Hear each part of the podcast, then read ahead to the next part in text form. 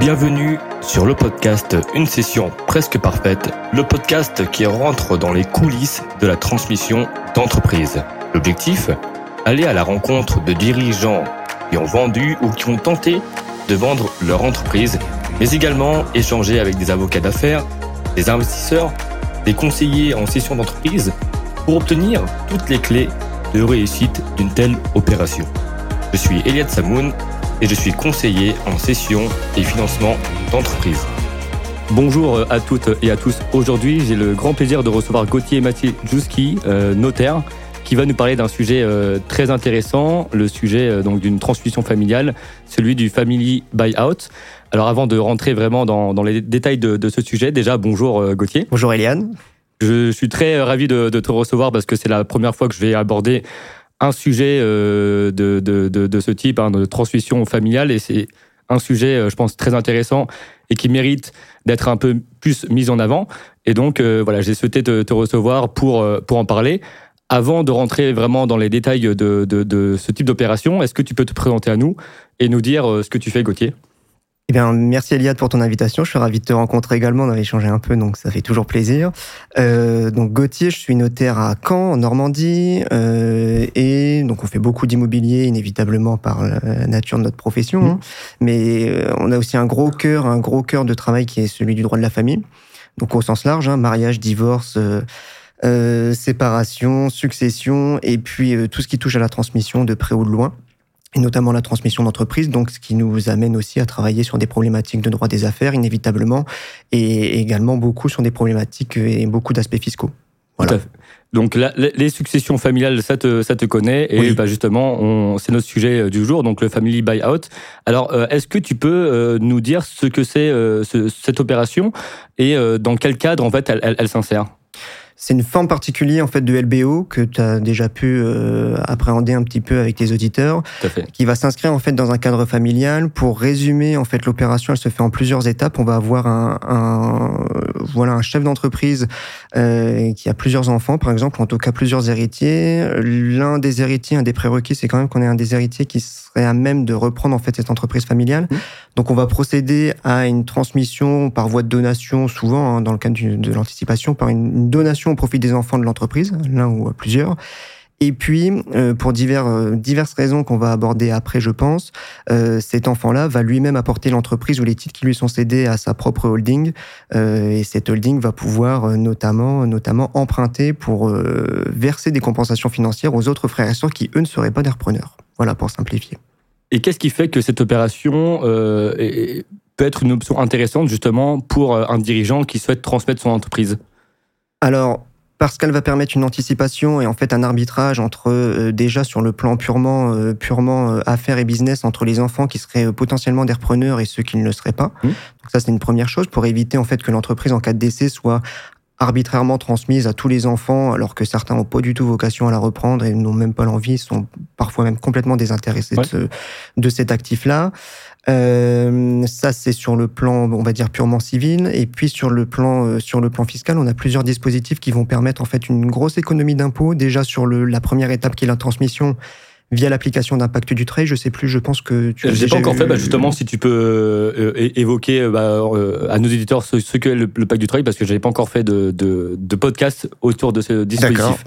Le pacte du treuil, c'est un dispositif fiscal qui va permettre en fait une exonération de 75% sous diverses conditions, bien mmh. sûr, mais une exonération de 75% de, sur, d'impôt sur la succession, sur les donations, sur la valeur de l'entreprise. Donc, ce qui est extrêmement intéressant et qui est même inévitable hein, en matière de, sur cette matière-là. On, se risque même un défaut de conseil si on l'applique pas alors qu'on a un dirigeant qui nous sollicite dans un cadre de projet de transmission. Euh, donc c'est une première une, première chose, euh, s'exonérer en fait de, de, partiellement ou en totalité de l'impôt sur la succession grâce au pacte du treuil dans le cadre de la transmission de l'entreprise. Et puis euh, il faut comprendre que derrière, si on donne des titres à un enfant, euh, dans la mesure où lui, cet enfant-là, admettons qu'on a un chef d'entreprise avec trois enfants, il va attribuer des titres à un enfant qui sera qui sera dirigeant pour une valeur de, je sais pas, de 300. Il y a deux autres enfants. Ces enfants-là vont devoir également être allotis euh, dans le cadre des opérations de donation et de succession pour ne pas créer une inégalité trop forte justement euh, entre entre ces héritiers. Et donc, il va devoir verser ce qu'on appelle des soultes, c'est-à-dire des compensations financières au profit des enfants. Je reçois une valeur de 300, j'ai deux frères et sœurs, chacun pour voilà, maintenir cette égalité entre tout le monde, je vais devoir, moi, en tant que donataire des titres, verser 100 et 100 à mes autres, à mes autres frères et sœurs. Si on donne des titres en direct, euh, l'enfant va devoir eh bien, tirer du dividende sur la société, sur l'outil professionnel pour pouvoir euh, verser, euh, verser des soultes, emprunter pour pouvoir verser les soultes et donc rembourser cet emprunt au moyen de dividendes qui seraient versés. Donc ça peut faire une charge financière qui est assez conséquente, flat tax ou barème progressif, mais en tout cas on est au moins à 30% sur les, sur les dividendes qui peuvent être versés. L'idée c'est que derrière, l'enfant qui reçoit justement ces titres en donation puisse les apporter à une holding, mmh. que cette holding emprunte pour verser les soultes au profit des frères et sœurs. D'accord? Le double effet qui se coule, alors le premier qui est d'un intérêt financier un peu moindre, mais qui commence à reprendre un peu d'importance vu le contexte économique, c'est que d'une part, les intérêts d'emprunt qui euh, vont être à la charge de la holding vont être déductibles de son résultat, ce qui est pas mal dans des systèmes de euh, d'intégration fiscale ou autre. On va pouvoir trouver des astuces pour limiter un peu la charge financière sur la société euh, opérationnelle. Et puis le deuxième effet fiscal un peu plus important, c'est que votre société d'exploitation va verser en fait des dividendes à la holding. Euh, pour que ben, pour que justement cette holding puisse rembourser l'emprunt qu'elle a souscrit afin de verser les soultes.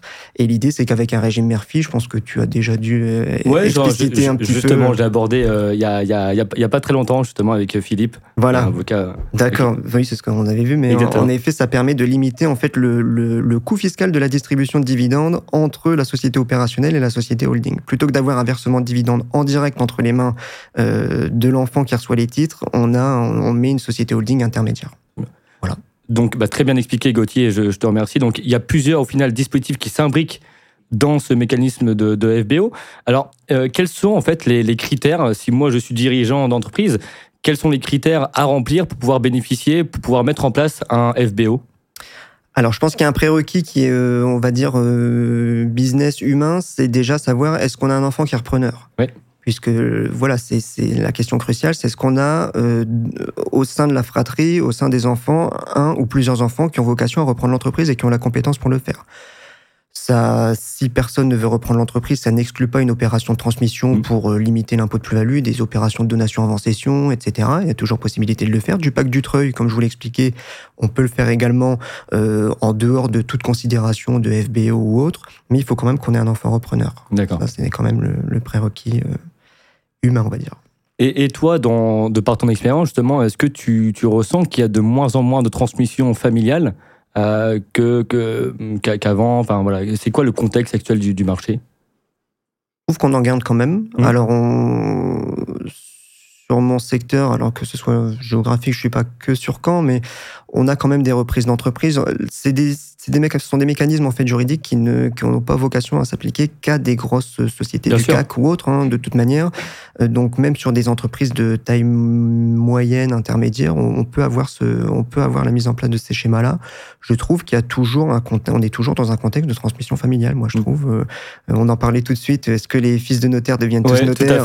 Ça a été le cas à une époque, mais comme il a été le cas que les fils de boucher devenaient bouchers, mm. les fils de mécanos devenaient mécanos, etc. Donc euh, c'est c'est assez euh, voilà, euh, c'est l'exemple bête, mais non, on a, toujours des reprises familiales.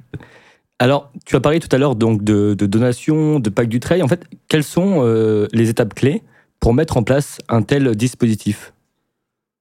Je pense que on a trois étapes et la, juridique c'est peut-être la dernière. Ouais. alors je dis pas qu'elle est pas importante, mais c'est peut-être celle qui vient en, bout de course.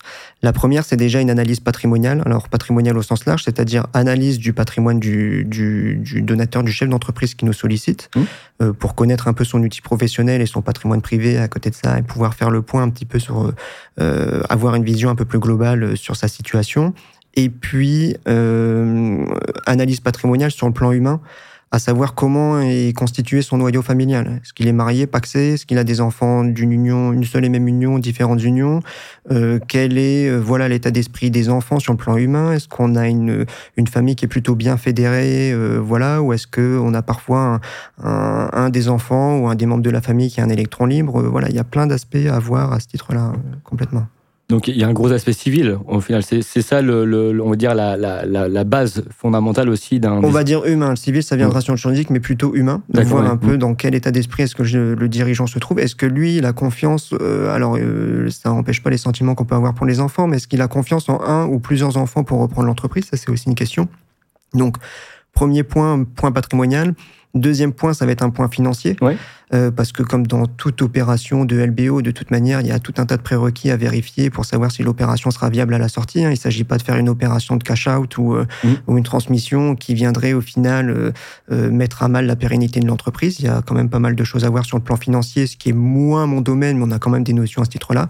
C'est de toute façon des, des sujets où on travaille en pluridisciplinaire, c'est-à-dire mmh. expert comptable, CAC, euh, un fiscaliste, pourquoi pas, un gestionnaire de patrimoine, mais euh, en tout cas, on est plusieurs autour de la table sur ces sujets-là. Et puis le troisième point qui est, euh, voilà, je pense, l'aspect juridique. Pas mal de choses trappent sur la question du Dutreuil, notamment, puisque ce sont des opérations de transmission qui font toujours, de manière générale, toujours appel au Dutreuil. Et il y a pas mal de points juridiques à vérifier, ça bouge pas mal de ce côté-là. Oui. Alors parfait, merci beaucoup Gauthier. Donc euh, moi je suis dirigeant, je voilà, finalement j'ai euh, un enfant qui peut reprendre l'entreprise familiale et euh, deux autres qui ne, qui ne souhaitent pas la reprendre. Comment ça se passe dans les faits? Alors, pas mal de choses. on a beaucoup vu, en tout cas on a pas mal vu à une époque ce que moi de mon côté j'appelle des FBO secs. Ouais. C'est-à-dire j'ai une entreprise qui vaut 1000, ce qu'il faut à mon sens pas faire. J'ai une entreprise qui vaut 1000, j'ai trois enfants. Et j'ai un enfant qui a vocation à être preneur. J'ai confiance en lui. Ça fait plusieurs années qu'il travaille avec moi dans la structure. Ça se passe bien. Il a une fibre managériale. Il connaît son business. Il n'y a pas de sujet. Euh, je vais lui attribuer 1000 de titres. Et puis lui va apporter ces 1000 de titres euh, dans sa holding. Sa mmh. holding va emprunter pour 1000 ou pour 1200. Et puis il va verser des soults à ses frères et sœurs, grosso modo, pour 300, 330, quelque chose comme ça. D'accord? Euh, Là, sur l'aspect financier, c'est compliqué. Parce que ça veut dire que l'entreprise cible, elle va devoir sortir un paquet de dividendes pour pouvoir financer l'emprunt qui a permis justement d'aller allotir les autres enfants. Donc c'est un peu problématique sur l'aspect financier. Plusieurs manières de faire.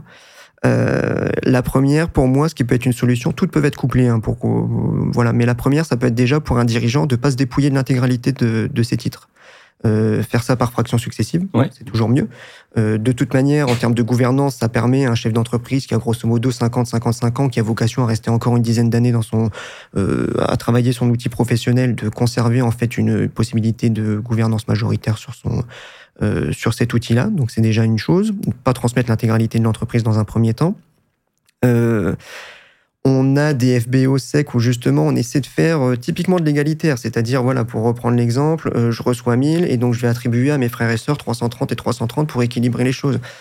Il y a une discussion qui doit être engagée et là c'est plus de l'humain et de la psychologie, c'est de dire aux enfants qui sont parpreneurs Aujourd'hui, euh, vous allez recevoir 330 mais 330 de cash, alors que vous avez à côté de ça un frère ou une sœur qui lui va recevoir un outil professionnel. Mmh qui peut avoir une valeur très fluctuante en fonction de tout un tas de considérations, qui va demander un effort de travail euh, euh, parfois considérable pour pouvoir maintenir à flot l'entreprise ou la développer, hein, encore mieux. Donc il y a un aspect, euh, il y a un aspect psychologique à travailler là-dessus. pourquoi pas faire de l'inégalitaire Faut pas en avoir peur. voilà, on a des biens qui sont de nature différente. Faut pas en avoir peur. Et puis, ce qui peut être intéressant aussi, c'est qu'on peut avoir la crainte, parfois, en attribuant seulement du cash à l'un ou l'autre des enfants, d'avoir un désintérêt total pour la structure et pour, alors peut-être pas pour son frère ou son, sa sœur qui est repreneur, mais en tout cas pour l'outil professionnel en tant que tel. Moi, je propose parfois de dire, est-ce qu'il serait pas opportun d'allotir chacun des enfants, au moins en partie avec des titres de l'entreprise, avec des régimes fiscaux qui sont différents, c'est-à-dire que d'un côté, on va avoir un enfant qui est repreneur qui reçoit des titres, qui les apporte à sa holding. On met tout ça à l'impôt sur les sociétés pour avoir un système de voilà de régime Murphy, voire d'intégration fiscale, mmh. optimiser un petit peu la trésorerie de l'entreprise et puis la distribution des dividendes en tout cas la fiscalité là-dessus. Et à côté de ça, avoir des enfants qui, eux, vont recevoir également des titres, peut-être une fraction euh, moins importante que l'enfant repreneur, mais dire est-ce que ces enfants-là peuvent pas, eux, apporter une holding à l'impôt sur le revenu, par exemple, à une essai qui serait dirigée par, voire même qui serait gérée par le donateur et par notre chef d'entreprise actuel, c'est une possibilité qui est offerte, pour qu'au moins ces enfants-là conservent un intérêt à la viabilité de l'entreprise, puisque ça, ça constituera pour eux une source de revenus futurs. Et ensuite, pour notre repreneur, c'est de mettre en place alors toute une mécanique, déjà des promesses de cession euh, pour qu'à terme, lui, lorsqu'il aura un peu plus de souffle financier, puisse reprendre les titres qui appartiennent à ses frères et sœurs et qu'il n'y ait pas de blocage à ce titre-là. Euh, donc ça peut passer soit par euh, des promesses pures et dures ou alors des pactes d'associés.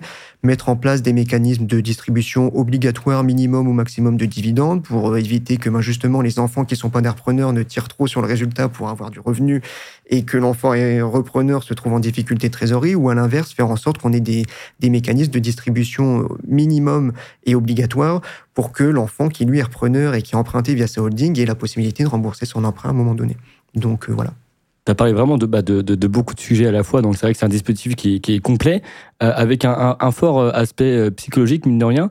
Alors, selon toi, quels sont en fait les, les points clés d'une bonne négociation dans le cadre d'une transmission justement familiale, notamment d'un FBO alors c'est parfois de faire entendre, euh, je dis pas qu'il faut faire de l'inégalitaire tout le temps, mais faire entendre en tout cas aux enfants qui sont pas des repreneurs que celui qui va qui va reprendre les rênes de la société va avoir quand même une grande charge sur les épaules. Donc mmh. c'est déjà quelque chose.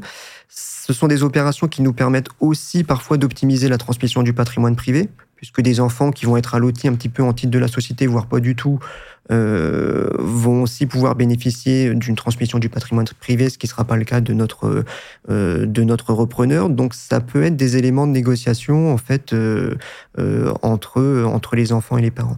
De toute manière, humainement, de manière générale, sur ce qu'on voit, c'est que vous avez un, un chef d'entreprise qui vient vous consulter pour justement une opération de transmission, on lui explique un petit peu comment on peut, on peut procéder. Lui fait le point avec les enfants dans un premier temps pour, sur justement l'aspect humain, essayer de discuter de ces sujets-là.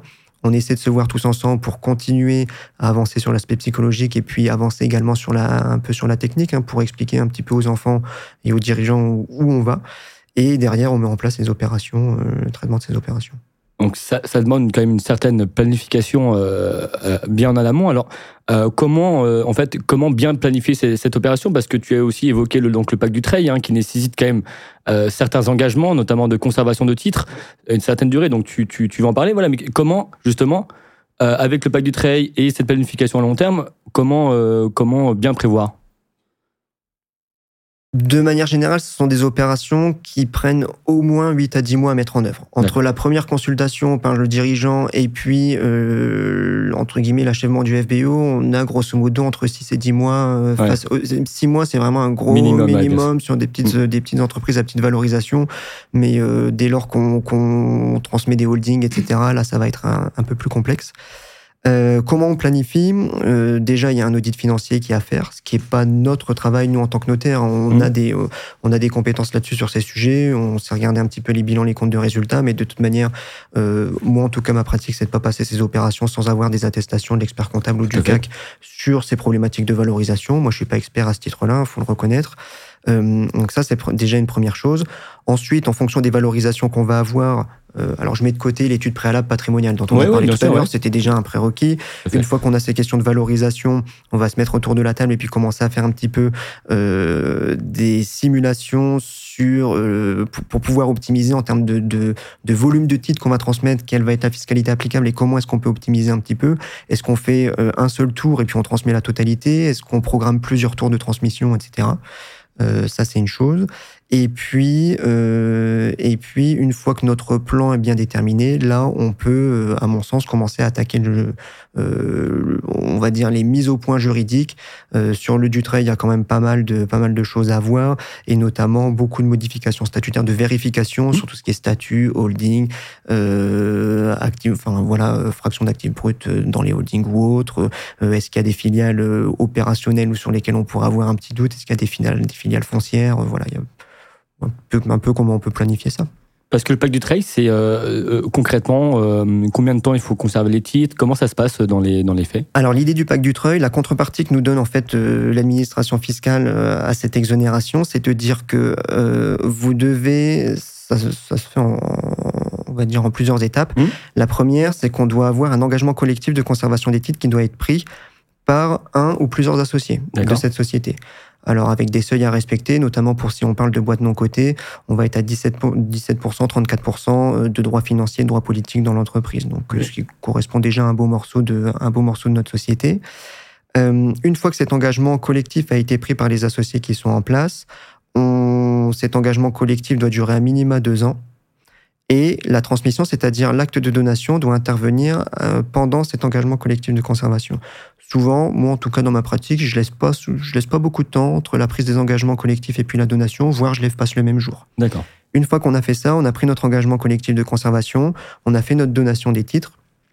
Derrière, les donataires, les personnes qui, les enfants notamment, qui vont recevoir les titres, prennent un double engagement. Le premier, c'est celui de conserver l'engagement collectif qui a été pris par le donateur. Mmh. Donc, au moins aller jusqu'à deux ans, au moins, voilà, respecter cet engagement de deux ans euh, d'engagement collectif. Et derrière, à l'issue de cet engagement collectif, de prendre un engagement individuel de conservation qui va durer quatre ans.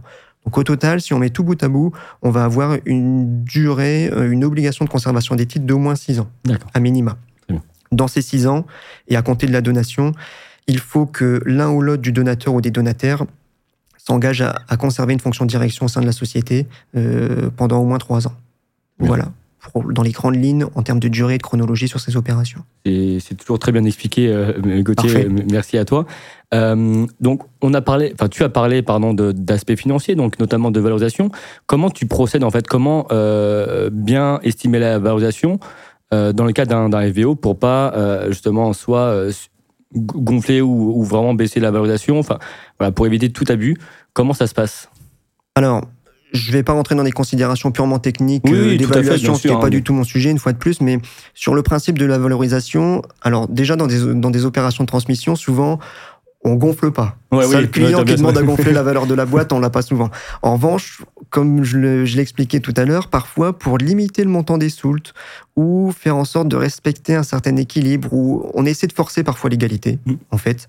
Et donc, on va essayer de limiter la valorisation des entreprises pour contenter tout le monde. Euh, si on limite la valeur de la société, ça veut dire qu'on paie moins d'impôts sur la transmission, ça veut dire qu'on emprunte moins pour verser les sous, ça veut dire que les sous sont moindres. Donc déjà, ça peut poser un problème à ce titre-là. Double problème pour moi, donc faut aller sur une valeur de marché. Hein. Il faut, faut pas chercher, euh, faut pas forcer les cases, ça sert à rien. Double problème si on fait ça, notamment si on sous-évalue. Problème civil, c'est-à-dire qu'on se retrouve avec certains héritiers qui vont avoir une soulte qui est décotée et qui vont se sentir lésés. Mm. Donc humainement, psychologiquement et juridiquement, ça pose problème. On a l'outil des enfants euh, d'une valeur qui est pas la bonne. Et autre problème, c'est un problème fiscal, c'est euh, bah, inévitablement un rattrapage de l'administration en disant qu'on a transmis sur une valeur qui est pas la bonne. Donc euh, Donc, c'est souvent certifié par un expert indépendant, j'imagine un. on essaie. Ouais. Euh, au moins avoir une attestation de l'expert comptable sur ces questions de valorisation et de ratios à respecter. Il y a certains ratios, notamment quand on transmet des holdings qui sont pas animatrices, qui sont un peu mixtes avec euh, des voilà, des holdings qui détiennent des participations opérationnelles et non opérationnelles. On veut être certain qu'on est dans les clous au niveau de la valorisation de chacune des filiales et de la holding, et puis des ratios, si vous voulez. euh, Enfin, si tu veux, plutôt quand, quand on a une transmission comme ça en holding, il faut s'assurer qu'il y a une, une grosse partie de la holding qui est quand même euh, opérationnelle et qui détient des filiales opérationnelles, ou au moins connaître le coefficient de, euh, de détention de société opérationnelle dans cette holding. Donc ça, on s'engage pas, on demande l'avis du professionnel du chiffre. Merci beaucoup, euh, Gauthier. Donc, tu as parlé aussi donc, de. bah, forcément, dont- dès, dès lors qu'on parle de transmission familiale, tu as parlé beaucoup de, du fait de ne pas léser aussi les héritiers qui ne reprennent pas l'entreprise. Donc, j'imagine qu'il y a des FBO qui, malheureusement, euh, sont source de conflits euh, peut-être familiaux. Comment, en fait, justement, comment les éviter? Comment faire en sorte que la transmission, elle, elle- elle se fasse en douceur Mhm. et surtout qu'elle se pérennise, enfin voilà, que le- l'entreprise soit se, se pérennise dans le, dans le temps? Mm, Alors, sur l'aspect juridique, pour éviter du conflit, on a plusieurs solutions. Euh, la solution la plus connue, c'est d'aller sur la donation-partage, d'une D'accord. Euh, on a plusieurs types en fait de, de modes de transmission, plusieurs types de donations, donation simple euh, et donation partage. Les donations simples en fait donnent lieu lorsqu'on passe une donation simple et qu'on donne des biens euh, à ses héritiers, on a un système en fait normalement via les donations simples de réévaluation au moment du décès, c'est-à-dire que j'ai deux enfants, je leur donne chacun un actif, un bien immobilier qui vaut 100 à chacun euh, via une donation simple. Au jour de mon décès, j'ai un de mes enfants qui a un actif qui a pris un peu en valeur, qui vaut 120, l'autre a un actif qui vaut 80. Euh, on va avoir un système ce qu'on appelle de rapport successoral, c'est-à-dire qu'on va remettre tout ce qui a été donné dans un pot global et l'enfant qui a reçu un bien qui a pris de la valeur aura moins de droits dans la succession que celui qui a un bien qui a, qui a perdu de la valeur. Pour bloquer ces situations de réévaluation et éviter le contentieux sur les réévaluations, on fait appel à un autre outil qui s'appelle la donation partage et qui permet en fait, qui va simplement permettre de figer les valeurs au moment où c'est donné. D'accord Ça, ça peut être une solution. Euh, c'est une première chose. Maintenant, comme je l'indiquais, il y a des situations sur certains FBO, pas toujours, mais certains, où on va préférer faire de l'inégalitaire. Comme j'expliquais, voilà, on explique aux enfants qui sont à même de comprendre que celui qui va reprendre l'entreprise va avoir une charge plus lourde, donc il est normal qu'on le gratifie un peu plus que les autres. Dans ces cas-là, on peut toujours faire de la donation-partage, même inégalitaire, c'est mmh. un sujet. Euh, mais techniquement, sans entrer dans le détail, techniquement, on peut avoir des problématiques qui se posent et qui sont pas réglées encore ni par la jurisprudence. On a des positions de doctrine, voilà, mais euh, qui vont amener. Euh, je rentre pas. Dans, enfin, Ouais, tu, comme, tu, comme tu le sens, ouais, si, on va avoir des, des, sujets sur la donation-partage où lorsqu'on fait de l'inégalitaire, on peut arriver à des situations de dissension familiale et de d'évaluation de, ce qu'on appelle d'une indemnité de réduction. En gros, on va mmh. quand même pouvoir considérer euh, qu'un enfant a été un enfant a été lésé par rapport à un autre, qu'il a trop ou pas assez reçu par rapport à l'autre, et ça peut donner lieu à ce qu'on appelle une action en réduction, c'est-à-dire que l'enfant qui se sent lésé va dire bah moi j'ai pas assez reçu du vivant des parents, j'ai pas assez pour me combler euh, de mes droits dans la succession avec l'actif qui va rester dans la succession au moment du décès de mon parent, et donc je demande à ce que la donation qui a été faite à mon frère ou à ma sœur soit réduite et qu'il me verse une indemnité compensatoire pour me remplir de mes droits dans la succession. Euh, ça peut être problématique, forcément. Pour éviter ça, on a d'autres outils qui existent, notamment ce qu'on appelle la RAR, la renonciation anticipée à l'action en réduction, qui est pas facile à mettre en œuvre. Euh, techniquement, euh, il y a pas mal de zones de flou, donc il faut bien la cadrer, mais c'est un outil qui va nous permettre justement euh, de faire accepter dès le départ aux enfants qui ont été moins allotis que leurs preneurs euh, ça va permettre en fait à ces enfants-là de s'engager à ne pas agir en réduction contre la libéralité qui aurait été faite au profit du repreneur. En disant voilà, on sait dès le départ que la donation elle est inégalitaire, mmh. on accepte le principe et dès maintenant on s'engage à renoncer à l'action qui pourrait nous être offerte au moment du décès des parents pour agir en réduction contre notre frère.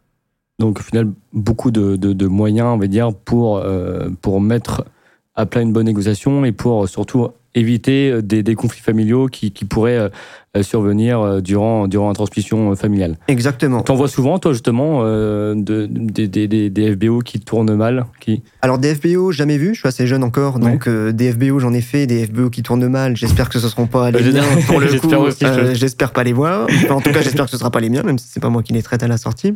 Donc, je n'ai pas vu de FBO qui tournait mal pour le moment de ma mince expérience, on va dire. En revanche, des successions euh, classiques sans transmission d'outils mm. professionnels qui tournent mal parce qu'il y a des donations qui ont été faites et on va avoir des litiges sur les réévaluations et autres et des actions en réduction qui vont être engagées, oui, on en voit. pas tous les jours, mais on en voit. Dans tous les cas, effectivement, ça fait, euh, j'imagine, ça fait partie des dossiers aussi que tu es amené à, à, traiter parce que bon, dans les dans les relations familiales, euh, tout n'est pas rose et forcément, dès qu'on parle d'argent aussi, dès qu'on parle de, de, succession. Tout se délie souvent au décès. C'est-à-dire qu'on a, on a entre guillemets un chef ou une chef de famille. Personne ne dit rien du vivant parce que, parce que, je vais pas dire qu'on a une omerta, mais en soi, il y a un respect de la bonne entente familiale tant que le, patriarche ou la matriarche est là. et c'est au décès que les dissensions vont surgir. Et souvent, ça va même pas être lié à des problématiques d'argent, mais plus, euh, quand je dis psychologique, c'est au sens large, ça va mm. être la, la petite voiture rouge, quoi. Ouais, ouais, bien sûr, ouais. C'est parfois du détail, hein, mais, euh, c'est ça qui va au final être le, le cœur. Je dis pas qu'il n'y a pas de problématique d'argent, mm. il y en a aussi. Il y a parfois également des, des problématiques patrimoniales, mais parfois c'est plus une question de psychologie que d'argent en tant que tel. Oui, parce que la jalousie, le, peut-être le, fait de, de, de voir le que l'héritier.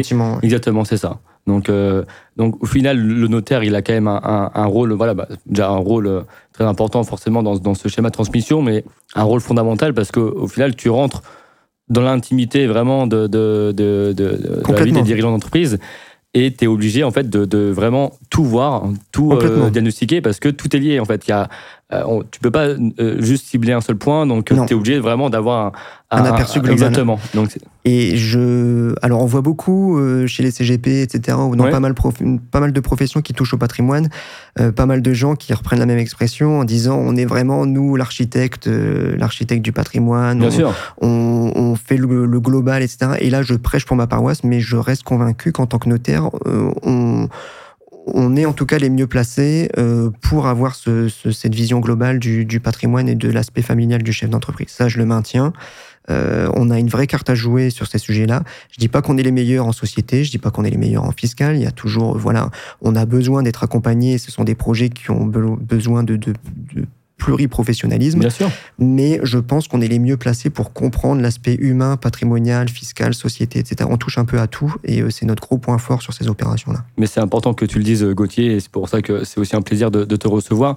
Euh, pour revenir donc aussi sur le sujet du, du FBO, donc on a parlé, il y a toujours un aspect financement forcément, mmh. donc notamment le financement de, la SOULT pour les, héritiers non repreneurs. Euh, est-ce que comment ça se passe en fait dans les faits pour financer une SOULT? Est-ce que les banques financent facilement entre guillemets ce, ce type de une fois de plus, c'est une question d'équilibre. Tout dépend des valorisations. Déjà, mmh. l'interlocuteur va pas être le même hein, sur des, des, sociétés, euh, on va dire à, capitalisation beaucoup enfin, faible ou euh, voilà plutôt moyenne. On va avoir un interlocuteur classique qui va, de manière générale, être le banquier historique de la famille. Hein. D'accord. Euh, mmh. Sur des opérations de plus grande importance financière, on va devoir aller chercher parfois des partenariats en banque privée et autres, mmh. hein, inévitablement. Une fois de plus, tout est question d'équilibre. De toute manière, le banquier s'est compté et il sait exactement, parfois même mieux que les membres de la famille et que le dirigeant, si l'opération sera viable, c'est-à-dire si on donne trop de titres et qu'on a trop d'emprunts dans la holding, qu'on a trop de soult à verser, inévitablement ça passera pas. Le, et de toute manière, même humainement, pour le repreneur, c'est pas possible parce que ça veut dire qu'on c'est voué à l'échec pour lui. En tout cas, mm. il va peut-être maintenir à flot, voire réussir à développer son entreprise, mais à quel prix? Ça. ça. va être un travail acharné, ça va être des sources de dissension pour lui au sein de son propre noyau familial, conjoint, enfant, avec ses propres enfants ou son propre conjoint. Ça va être parfois des dissensions avec les frères et sœurs parce que ben non, on sort pas le dividende maintenant. Moi, j'ai besoin de réinjecter, euh, c'est pas possible. Euh, je me paye déjà pas. Euh, donc, donc tout est question d'équilibre. Et, est-ce qu'il y a des solutions alternatives, justement, quand, y y a, quand tu rencontres, par exemple, sur un dossier, un, souci de financement euh, euh, de, Soult Est-ce qu'il est y a des, alternatives euh, pour pouvoir ne pas bloquer, justement, l'opération? Limiter les montants donnés. Ouais, d'accord. Euh, après, aller, on sort un peu de mon domaine de compétences, ça va être euh, aller chercher euh, d'autres sources de financement sur de l'obligataire ou autre, mais c'est des, des, voilà, des modalités de financement qui sont pas données à toutes les entreprises non plus. qui sont plus coûteuses aussi. Voilà, je prends l'exemple de, on a des marchands de biens. là, j'ai quelque chose avec des marchands de biens justement sur notre secteur. c'est une très belle boîte mais c'est une boîte qui doit valoir, euh, là, les premières évaluations qu'on en a, on doit être autour de 10-12 millions, donc bah c'est de, belles sociétés, mais on n'est pas sur des sociétés qui sont valorisées 100, 150, 180 millions d'euros. Donc, euh, euh, technique, enfin, dans l'idée, sur le papier, oui, il y a des sources de financement externes qui sont possibles. il y a toute une ingénierie que tu connais sans doute mieux que moi, la dette mezzanine, etc., qui peuvent être mises en place, mais, mais, mais techniquement pas sur ce genre d'entreprise. Très bien. Donc, tout dépend de l'interlocuteur mm. et, de, et du dirigeant qu'on a en face de nous. Mais c'est possible. Oui, sur le papier, c'est possible. Tu as parlé aussi, bon, c'est un aspect aussi euh, très important, donc la fiscalité, puisque l'objectif aussi, c'est de réduire, euh, c'est d'alléger fortement la fiscalité, notamment avec le pack d'e Alors, comment la fiscalité, justement, entre en jeu dans un family buyout? Alors, on en parlait tout à l'heure euh, lorsqu'on a commencé notre, notre entretien. Pour moi, sur plusieurs plans, le premier plan, ça va être le plan transmission, mmh. à savoir euh, comment est-ce qu'on gère, euh, le, alors au-delà de la valorisation, mais euh, comment on va appliquer les abattements, comment on, ventiler, on va ventiler entre patrimoine professionnel, patrimoine, patrimoine perso, mmh. dans quelle mesure on va pouvoir appliquer les abattements. Donc il y a toute cette question-là sur le Dutreuil. Est-ce que les 75% sont applicables? Est-ce qu'on donne en pleine propriété? Est-ce qu'on donne en nue propriété? En termes de régime matrimonial, est-ce qu'il est bon avant de regarder? On a des époux qui sont mariés en séparation, est-ce qu'on leur fait changer de régime Est-ce qu'on fait un, apport à communauté euh, Voilà, il y a pas mal de, euh, pas mal de petits points à, regarder avant d'entamer notre opération. Euh, toujours être vigilant sur les enfin, sur ces opérations-là parce qu'à but de droit, etc. On, peut être facilement facilement retoqué par le fisc, notamment lorsqu'en matière de chronologie, on va un petit peu vite sur ces opérations. Donc, il mmh. faut être assez vigilant. Euh, ça, c'est la, la, première partie.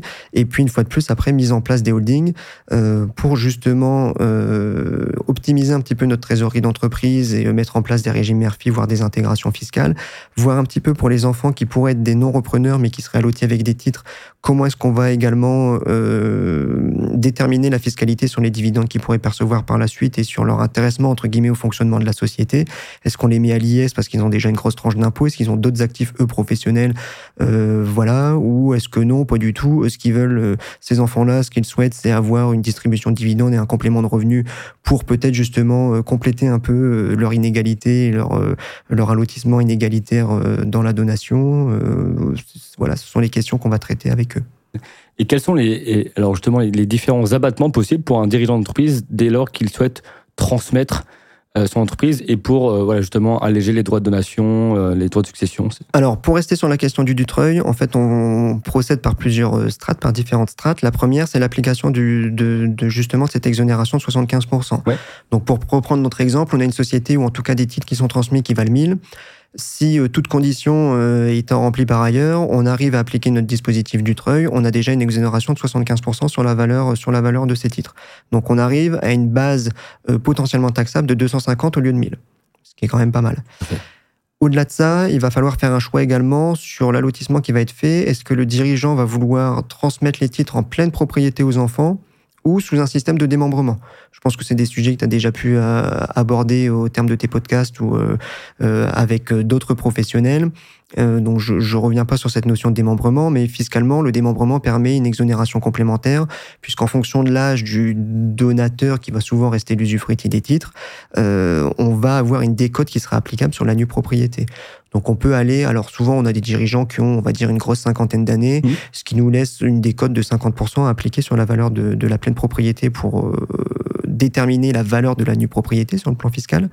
Donc de 250, admettons que notre chef d'entreprise est 55 ans, la nue propriété de cette titre va représenter 50% de la valeur en pleine propriété. Donc on arrive à une base potentiellement taxable qui est plus de 1000 ni de 250, mais plutôt de 125. Et derrière, une fois ces abattements, euh, enfin en tout cas ces décotes appliquées pour donation de nue propriété, on va avoir les abattements classiques qui existent en matière de donation, euh, transmission, succession, euh, de 100 000 euros par parent par enfant.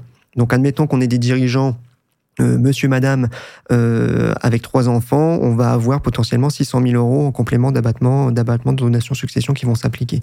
Ce qui peut, sur un actif qui serait personnel avec un patrimoine de plusieurs millions d'euros, on va parfois avoir des taux de taxation effectifs qui seront autour de 30-35%. Là, on peut parfois arriver à des taux de taxation qui sont entre, on va dire, entre 2 et 6%. Quoi. Ah, donc, c'est une vraie arme, ah, une vraie arme fiscale. Et une fois de plus, ne pas le conseiller à un client dirigeant, c'est se mettre quand même à défaut. Mm. Euh, en défaut en tant que en tant que conseil et professionnel. Alors justement, est-ce qu'il y a des cas où, où tu ne recommandes pas du tout à euh, un dirigeant de faire euh, de faire un OBO, un FBO par exemple? Pas d'enfant repreneur. Ouais, pas d'enfant repreneur. Pas d'enfant repreneur. Je vais pas commencer à faire apporter aux enfants à des holdings et faire des schémas qui sont complètement euh, euh tentaculaires pour euh, pour mm. pour rien du tout. Pour On peut, ça n'exclut pas une fois de plus une opération de donation avant cession. Mm. C'est-à-dire que soit notre dirigeant sait qu'il va vendre là dans les un an ou deux, on veut purger une partie de plus-value, on a toujours des possibilités de faire une donation avant cession. On purge la plus-value sur les titres qui sont donnés. Derrière, les titres sont vendus, on voit comment est-ce qu'on répartit le prix de vente entre, les, entre le, dirigeant et ses propres enfants. Soit on sait qu'à long terme, on va avoir une opération de cession qui ne sera pas intrafamiliale. Dans ces cas-là, alors la première, la première chose dont j'ai parlé, pas de Dutreil. Hein. on ne respecte pas les engagements de 6 ans de conservation. On sait qu'on va vendre dans un an ou deux, on passe pas de pack Dutreil, sachant qu'on va vendre derrière. En revanche, si on sait qu'à horizon 7-8 ans, on va vendre l'entreprise, il n'y a pas de repreneur euh, dans le cercle familial, on passe un Dutreuil. Ça permet de purger une plus-value, même si la société vaut 5 millions aujourd'hui, qu'elle est revendue 10 millions dans 10 ans, on a au moins purgé une partie de la plus-value. Mmh. Et là, on peut appliquer en matière de transmission notre pack Dutreuil. Euh, donc c'est possible également de, le faire comme ça. Mais si j'ai pas de repreneur, euh, pas de sujet. Non, mais voilà, c'était effectivement mmh. c'était euh, le, sujet de la, question. Alors, quel conseil, toi, enfin, quelle recommandation tu, pourrais, euh, tu pourrais donner à nos auditeurs, aux dirigeants qui, pourraient nous écouter, euh, pour, avant de mettre en place un tel dispositif euh, pour, parce qu'on va bientôt clôturer ce, très bel échange hein, sur le, FBO. Donc, quels seraient les, tes conseils d'experts pour un dirigeant avant de mettre en place un FBO Venez nous voir. Oui, bien sûr, déjà. déjà. Non, plus sérieusement, plus sérieusement, Faites le point régulièrement avec les professionnels qui vous entourent. Mmh. Euh, ça, ça va au-delà du FBO de toute manière. Mais euh, il n'y a pas que l'aspect société et business, il y a aussi, ce sont des opérations où il y a une grosse part d'affect et une grosse part de psychologie euh, familiale. Donc sonder, euh, là je parle aux dirigeants, sonder régulièrement votre cercle familial, savoir comment il se, euh, entre guillemets, comment il se tient. Est-ce qu'on a des enfants qui sont totalement désintéressés ou pas? Voilà, il faut faire ce travail en interne, à mon sens, pour, pour voilà bien sonder son cercle familial et bien comprendre comment il fonctionne. Ça c'est une première chose. Mmh. Euh, faire le point régulièrement avec euh, avec ses conseils. Euh, alors, je pense aussi à l'expert comptable sur la valorisation. On a parfois des dirigeants qui nous disent donc ils viennent nous voir pour la transmission. On leur explique un petit peu comment on peut faire. Et quand on commence à leur dire bon ben on va essayer de simuler au niveau fiscal ce que ça peut donner et puis en termes d'allotissement, votre société, vous pensez qu'aujourd'hui on peut la valoriser combien? Mmh. Aucune idée. Donc, euh, et on a, on a rarement des dirigeants qui surcotent leur société. Bah Ils ont souvent une vision à la baisse en se disant, alors, ah, je sais pas, peut-être 2, 3 millions. Au final, euh, les échanges qu'on a avec le, avec l'expert comptable, on n'est pas du tout sur ces valorisations. Alors que pour nous, les sessions à titre onéreux, au contraire, euh, il y a souvent, ça souvent exactement. ça. Et puis en plus, il y a de la trésor. Hein, exactement, comprenez, bien sûr. Mais, mais là, sur des, sur des situations de donation, on a des dirigeants qui sont parfois complètement qui restent scotchés par les valorisations qu'on peut donner à leur mmh. entreprise. Donc ça, c'est une chose. Et puis, euh, voilà, c'est déjà, c'est déjà une bonne chose. Savoir où est-ce qu'on en est d'un point de vue patrimonial et voir au sein de sa structure familiale euh, quelles sont les appétences ou autres des enfants, du conjoint, c'est déjà une bonne chose. Alors, tu as donné beaucoup de conseils tout au long de, ce podcast. Euh, à l'inverse, quelles, quelles, sont les erreurs justement à éviter? Enfin, les principales erreurs que tu peux, que, que, tu as vues ou que, que tu peux être amené à voir, en tous les cas, qu'un dirigeant peut éviter? Attendre trop longtemps. De toute manière, parce que ça, on le voit régulièrement, des, des alors pas forcément dirigeants, hein, de, de, tous horizons, mais des, des personnes qui attendent, euh, qui n'anticipent pas la clé, la clé des, du règlement des successions et autres, que ce soit sur le plan civil ou fiscal, c'est une anticipation. Donc au moins prendre attache avec nous pour avoir un échange à ce titre-là. Je dis pas qu'il faut mettre en place les choses tout de suite. Mmh. Parfois c'est pas du tout opportun, on préfère repousser un petit peu, mais euh, mais euh, faire le point et anticiper anticiper. Le, le, le, la plus mauvaise des situations, c'est d'attendre et de penser que tout se réglera de toute manière après moi le déluge et ça se réglera après moi. Mm. C'est la pire des catastrophes et c'est un cadeau. C'est même pas protéger les enfants ou les membres de la famille, c'est un, cadeau empoisonné de toute manière. Donc, mm. euh, donc euh, voilà, il faut anticiper toujours. Et euh, bah, dernière question, Gauthier, c'est plutôt d'un point de vue aussi législatif, parce qu'on parle beaucoup justement de dispositifs qui permettent d'alléger cette fiscalité, et on sait très bien que ça dépend fortement des, politiques, des gouvernements qui sont en place en France. Bah, quelles, sont les évolutions que tu vois euh, vis-à-vis de tous ces dispositifs d'allègement fiscaux pour inciter les dirigeants à transmettre euh, intrafamilialement euh, leur, leur entreprise? Je pense pas que le Dutreuil en tant que tel bougera ce principe d'exonération de la transmission des entreprises. On, exonère bien en France, mais on n'est pas les meilleurs d'Europe. En Italie, on est quasiment à zéro sur les transmissions d'entreprises. Ah bah je, je viens d'apprendre. Euh... Euh, on, voilà, on paye pas cher en Italie. Chez nous, on est, ça reste quand même encore un petit peu cher, même si on a une grosse exonération avec le Dutreuil. Donc le principe de Dutreuil, je pense pas qu'il changera parce que ça permet justement l'objectif politique derrière tout ça. Une exonération fiscale, elle est toujours liée à un objectif politique. Donc, c'est de conserver les entreprises en France, de toute manière, avec ces obligations de conservation des titres. Ça, c'est une chose. Maintenant, prévoir les avancées, euh, les modifications réglementaires législatives compliquées. Mais bon, là dernièrement, on a deux, on a plusieurs arrêts, deux de mémoire, qui sont mmh. sortis par la Cour de cassation sur la potentielle éligibilité du Dutreuil euh, à l'activité de location meublée, etc. Euh, alors certains disent que les arrêts sont pas clairs, moi je les trouve très clairs. C'est pas ça qui m'inquiète, moi c'est pas la teneur des arrêts qui me fait peur. Je trouve que les arrêts sont très clairs et on est dans une logique fiscale qui se tient, puisque dès lors qu'on vient nous dire que mettre un canapé et un frigo dans un logement, ça nous fait changer, changer de régime fiscal, qu'on passe en location meublée, en BIC, etc., à l'IS, ce que vous voulez, mmh. euh, ça les décisions de Cour de cassation, elles me semblent logiques. Je trouve ça normal. Maintenant, on n'est pas à l'abri, comme il y a pu, on a vu ça il y a encore une petite année de mémoire, euh, que le législateur intervienne en disant non, c'est la fin de la récré. Peut-être la Cour de cassation nous a dit ça. Elle vient peut-être mettre à mal la position de l'administration fiscale. Euh, très bien, mais nous on change le, on change le, les règles du jeu et on arrête le meublé, on arrête l'éligibilité du meublé ou du treuil. Là, le meublé est dans le viseur de tout le monde. Mmh. Bruno Le Maire, je crois que ça fait trois semaines qu'il nous pond euh, une conférence sur le meublé en nous disant que le Airbnb, le meublé, ça devient compliqué, qu'on va réformer le système. Donc pourquoi pas?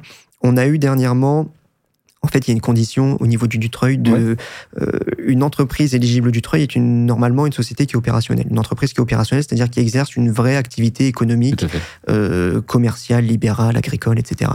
Et euh, on a des petits malins qui, euh, en fait, transmettaient une entreprise, une entreprise qui était opérationnelle sur le coup. Hein, au, au, moment où on passait les actes, la société était opérationnelle.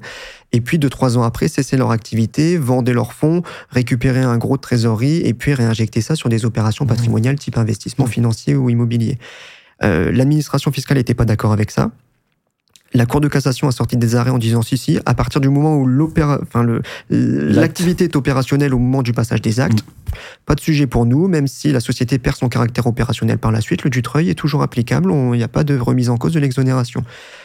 Très bien, la Bercy prenait acte et derrière, le législateur est intervenu quelques mois après en disant on arrête, c'est terminé, on modifie le texte et il faut que l'activité opérationnelle soit exercée pendant toute la durée des engagements de conservation.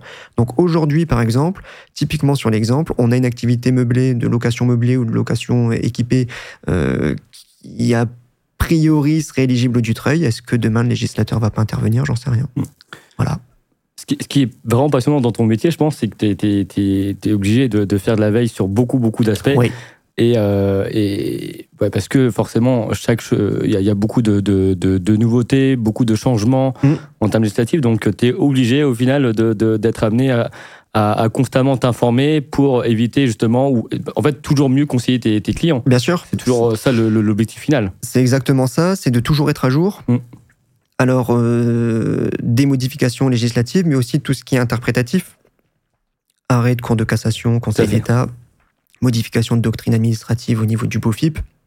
Parce qu'on a des textes, alors, des textes qui sont de plus en plus inintelligibles, on va pas se mentir, de plus en plus longs. Le, un code général des impôts, c'est un, c'est difficile à digérer. Des textes qui sont très longs, qui sont parfois mal rédigés, parce que parfois faits dans la précipitation, justement, parce que politiquement, on veut agir sur tel ou tel point et donc on va réglementer très rapidement. Hein. Tout ce qui bouge de toute manière en France est, euh, est réglementé et tout ce qui bouge encore est taxé. Hein. Je crois que c'est Reagan mmh. qui, qui, disait ça.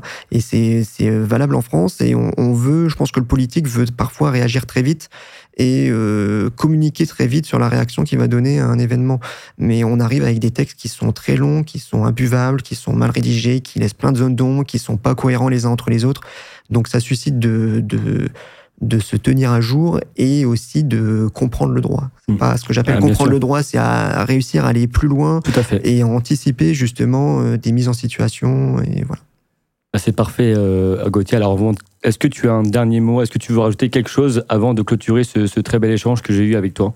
Mais déjà un grand merci pour ton invitation, ça me fait plaisir, c'est vraiment euh, sympa, euh, c'est très agréable de, de, pour nous en tout cas, on a une communication qui est parfois un peu bridée chez les notaires et c'est très agréable de pouvoir expliquer ce qu'on est capable de faire euh, au-delà de au-delà des tâches qui dans l'esprit, on va dire collectif, nous sont parfois délégués notamment sur de l'immobilier, mais on sait faire plein d'autres choses et j'invite plus que jamais tous les dirigeants, euh, tous les dirigeants d'entreprise à au moins solliciter leurs conseils. Alors, euh, les notaires, ce serait super bien, mais euh, au moins leurs conseils habituels pour faire un point. Ne serait-ce que faire un point, savoir où on en est et quels sont.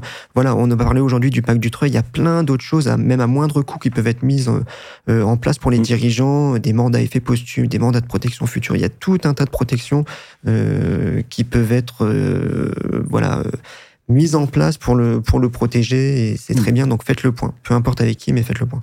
Un grand merci à toi, Gauthier, parce que c'est vrai que tu es, excellent. Vraiment, tu. Euh, euh, déjà, les sujets euh, de, de, transmission familiale sont, sont vraiment intéressants, mais surtout qu'on s'est bien expliqué. Donc, par, par voilà, moi je recommande vraiment à tous les dirigeants, même pas forcément les dirigeants, même toutes les parties prenantes à une opération de succession, de transmission, de prendre contact avec Gauthier.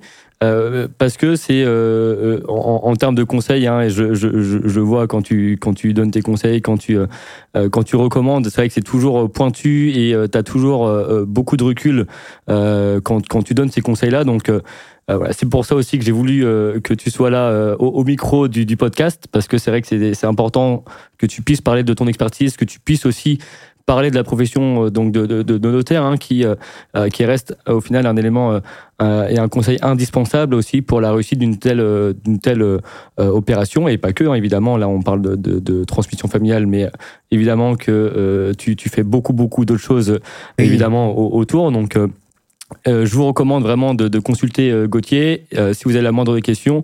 Et surtout, bah, comme tu l'as dit tout au long du podcast, la, la clé, c'est l'anticipation.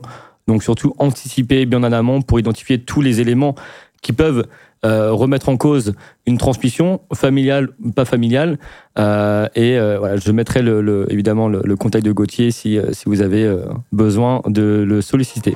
Merci beaucoup, Eliade. À très vite, Gauthier. Merci. Merci à toi.